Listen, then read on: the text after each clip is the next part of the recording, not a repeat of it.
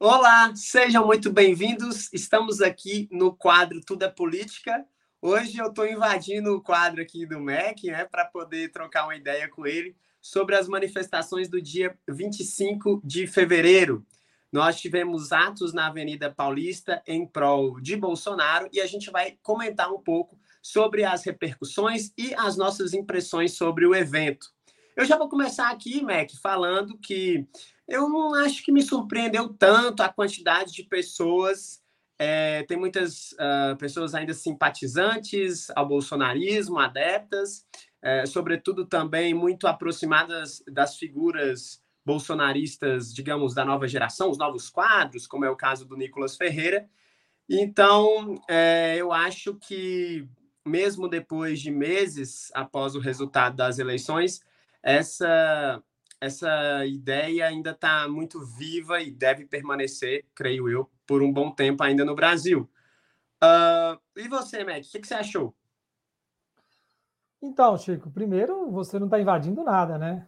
Território comum nosso aqui. Eu me surpreendi, Chico. Eu não esperava tantas pessoas. Então, primeiro, me surpreendi quanto à quantidade de pessoas. E segundo, quanto ao fato de que é, como é que eu vou dizer, houve uma obediência, né? A orientação de não levar cartazes, faixas, enfim, o movimento não saiu do controle, né?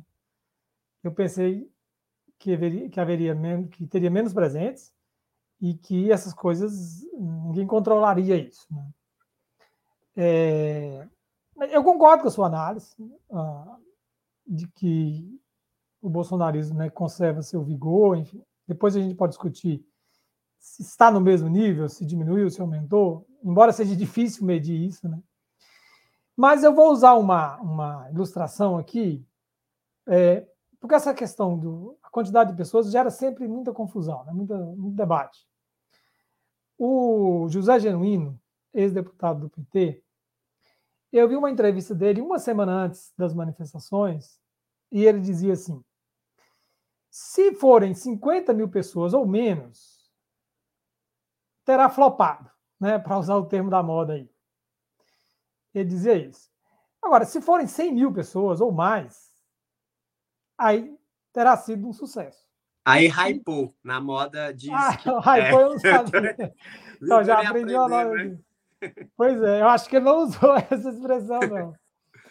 É...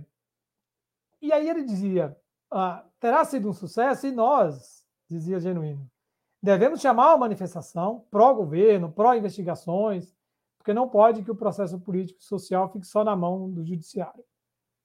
Ora, tomando como base né, a fala de Genuíno, o movimento foi um sucesso enorme.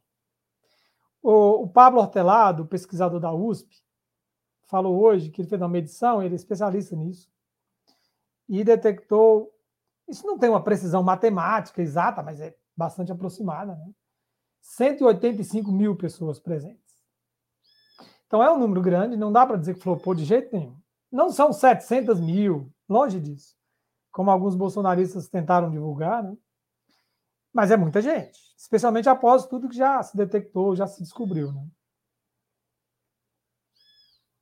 Pois é, e ainda dentro dessa perspectiva é, das implicações, o quanto que é, você acha que Bolsonaro ganha de fôlego? Como ele vai utilizar isso como um capital político ao seu, ao seu favor, no momento que, do ponto de vista das investigações, do ponto de vista judiciário, ele não está uh, em uma situação confortável, digamos assim?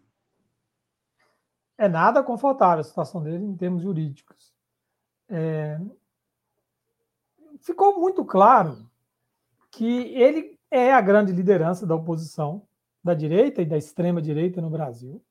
Se alguém tinha dúvidas disso, acho que as dúvidas se dissiparam ontem, né? É uma capacidade de mobilização, depois de tudo que aconteceu, como eu dizia, muito grande. Ah, o Otelado diz também que essa é a maior manifestação dos últimos dois anos.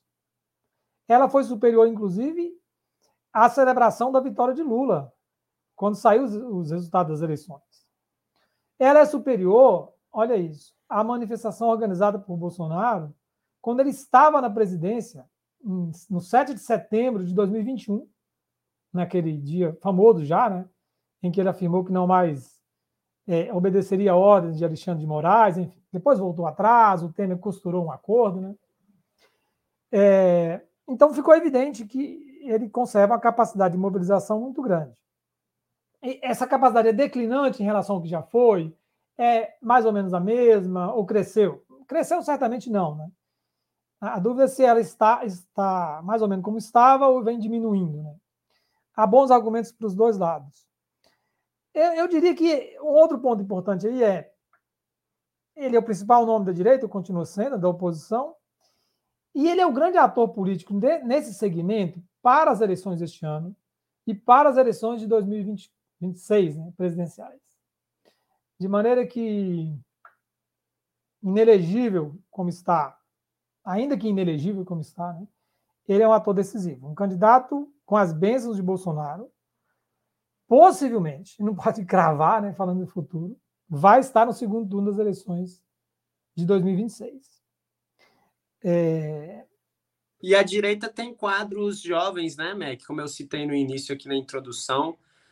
Tarcísio, Nicolas, parece que eles tiveram nesses últimos anos uma facilidade para criar novos quadros, diferente da esquerda, que sofre com um processo de rejuvenescimento, digamos assim?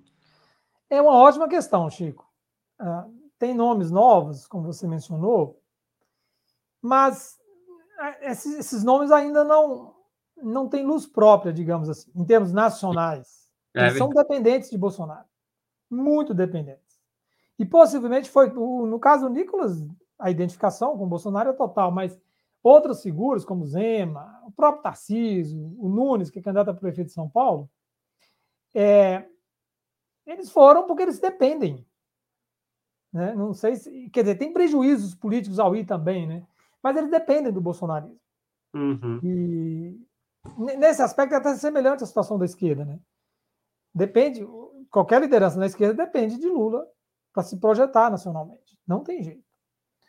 Ah, então, eu falava desse aspecto que o Bolsonaro conserva essa força, e, e, aí me parece que a pressão que ele exerce com o episódio de ontem, ela é, sobretudo, entre os seus aliados. Para dizer, olha, né, mantenham-se fiéis a mim, ou sejam mais claros na lealdade a mim, porque eu posso destruir você politicamente. É, o campo político tem dessas forças, dessas dinâmicas, diria Bourdieu, né? É, hoje eu vi alguém falando, eu li tanta coisa, assisti tanto analista de ontem para hoje que eu não lembro mais o nome. Mas um desses dizia assim: é, aqueles manifestantes estavam ali, o papel deles era muito secundário. Né? Que Bolsonaro precisava, e ele mesmo disse, era de uma foto, de uma imagem, e mandar recados, né? Ah, mandar recados para a justiça, embora no curto prazo pareça bastante razoável dizer que não tem efeito nenhum, né? mas para o campo político tem muito efeito. Não, não me parece haver dúvidas quanto a esse aspecto. É, você não tem dúvidas em relação a isso? Eu quero te suscitar uma aqui agora. É, como as pessoas é, lidam com essa, esse rótulo do golpismo? Porque a impressão que dá é que os manifestantes eles não estão nem um pouco preocupados em serem rotulados de golpistas. Né? Isso se dá porque eles realmente não acreditam que houve uma articulação pró-golpe, ou eles acreditam que isso é tudo fruto de uma conspiração e por se alimentarem eles sempre das mesmas fontes, né, dos mesmos canais de informação, eles vão vigorando esse tipo de tese, ou tem uma outra alternativa perante a isso? Ô Chico, Talvez seja uma combinação de tudo isso, né? Mas a gente precisa ter muito cuidado é, para não fazer generalizações. Porque dezenas de milhões de pessoas votaram em Bolsonaro. Né? Ontem, a manifestação você não compara com votação, porque é uma coisa localizada, enfim. É, pessoas que estiveram ontem acompanhando a manifestação, jornalistas, analistas, fala de um, de um grupo não homogêneo, mas com um perfil bem, bem claro, né? especialmente uh, ficou marcado por um pessoal de uma idade já mais superior, não tinha muitos jovens. É...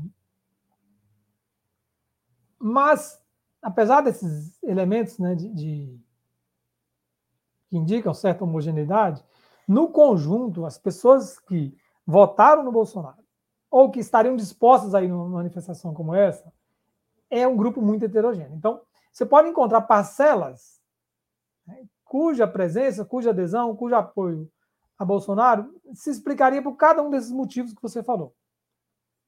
Me parece possível pensar isso. Né? Agora, o grupo que mais me chama atenção, que, e aí para tentar responder mais diretamente sua pergunta, é que eu, que eu penso que há uma, um segmento nessa base do Bolsonaro que é o mais leal a ele, é o mais empolgado, para usar um termo bem educado com ele, né? é, que me parece estar disposta, essas pessoas estão dispostas a continuar com o Bolsonaro independente de qualquer coisa. É, então, para elas, o que, que afetou no pensamento delas, no sentimento, as últimas revelações das investigações sobre, claro, claríssimo envolvimento de Bolsonaro né, com a trama golpista? Nada. Nada. É Não afetou nada. Ah, e aí, aqui está um negócio muito intrigante. Quando o Bolsonaro começou a, a se projetar nacionalmente, eu via pessoas, analistas políticos, dizendo o, o público bolsonarista mais fiel, mais raiz, né, como se diz, é em torno de 10%. Depois os analistas começaram a falar de 15%, 18%. Hoje parece que está em torno de 25% ou 30%. É muita gente, Chico. É... E aí, por que, que essas pessoas pensam dessa maneira? Eu brinquei no início né, da, sua a resposta da sua questão, que é, é um pouco de tudo isso, mas para mim é principalmente o seguinte: essas pessoas não acreditam na legitimidade das instituições, não todas elas, mas a maior parte delas, é, que regem o sistema no Brasil, o sistema político. E nem só nas instituições que regem o sistema político, mas em outras instituições, como a universidade, para dar um exemplo concreto, aquele raciocínio que eu fiz no início, citando os dados do pesquisador Pablo Hortelado, que é da USP, para você e para mim tem uma importância, tem um valor, serve de base para tentar alguma, algum raciocínio. Para essas pessoas, possivelmente não tem nenhum valor.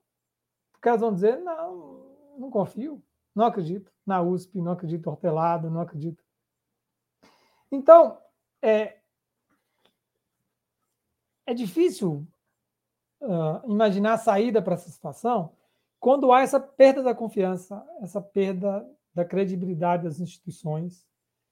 E, e aí, uh, em alguma medida, a gente fica com um desafio político, a gente que eu digo o país, enorme. Hum. Como é que você vai desatar esse nó? Porque o que, o que é preciso fazer é convencer essas pessoas né, da legitimidade de um STF, de um poder executivo é, cujo ocupante não foi eleito por você, é, e aí saindo da política, né, convencer essas pessoas é, da razoabilidade do conhecimento científico e assim por diante. É por isso, né, por essa, dentre outras coisas, acho que essa principal, que o diálogo tá tão difícil, né? Tá muito difícil.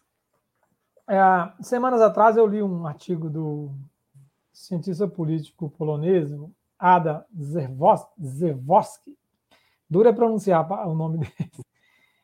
Uh, e ele falava dessas dificuldades mundo afora. Né? Tem até um livro dele de 2019 sobre a crise da democracia. E um dos caminhos que ele aponta é você procurar é, um mínimo comum básico. Uh, aqui há muita controvérsia. Né? Há quem vai dizer que é, é preciso reafirmar algumas pautas e, entre aspas, radicalizar, né? mas o autor polonês chamava atenção para o fato de que é, é mais fácil você agregar obviamente, gerando consensos. Né? com mínimos, com pontos de partida básicos. Isso é razoável se pensar quando você entende que a democracia, em alguma medida, está sob questionamento. Então, é, quando vem a público os vídeos é, da trama de Bolsonaro e a pessoa olha para aquilo ali com desdém, tem uma fatia grande da sociedade brasileira né, que apoiaria uma ação golpista o que nós estamos chamando de golpista, mas que essas pessoas não chamariam dessa forma. É, aí já é um outro debate também, até para pensarmos o sentido que a democracia tem para essa parcela, né? Bom, hoje a gente quis fazer um bate-papo rápido aqui, né, Mac, sobre as nossas impressões deste ato do dia. Era para ser mais rápido, né? Mas eu converso demais. Né? É, do dia 25 do 2, mas nós voltaremos a qualquer momento aí, quando tivermos outros eventos importantes, porque Você aqui falou... no Tudo é Política. É... Você falou igual o plantão do jornal. É, tudo é política é assim, o tempo está atento a tudo. É é, eu só momento. queria fazer um, um, reparo aí, viu? Fique à vontade. É, é, é tudo a política? Interrogação, como dizia Valone. Não é uma afirmação. É né? verdade, é verdade. É que eu sou novo aqui no quadro, gente. Vocês me desculpem. Tá bom, Chico. Ai, ai. Então, até a próxima, Mac. Valeu. Grande abraço.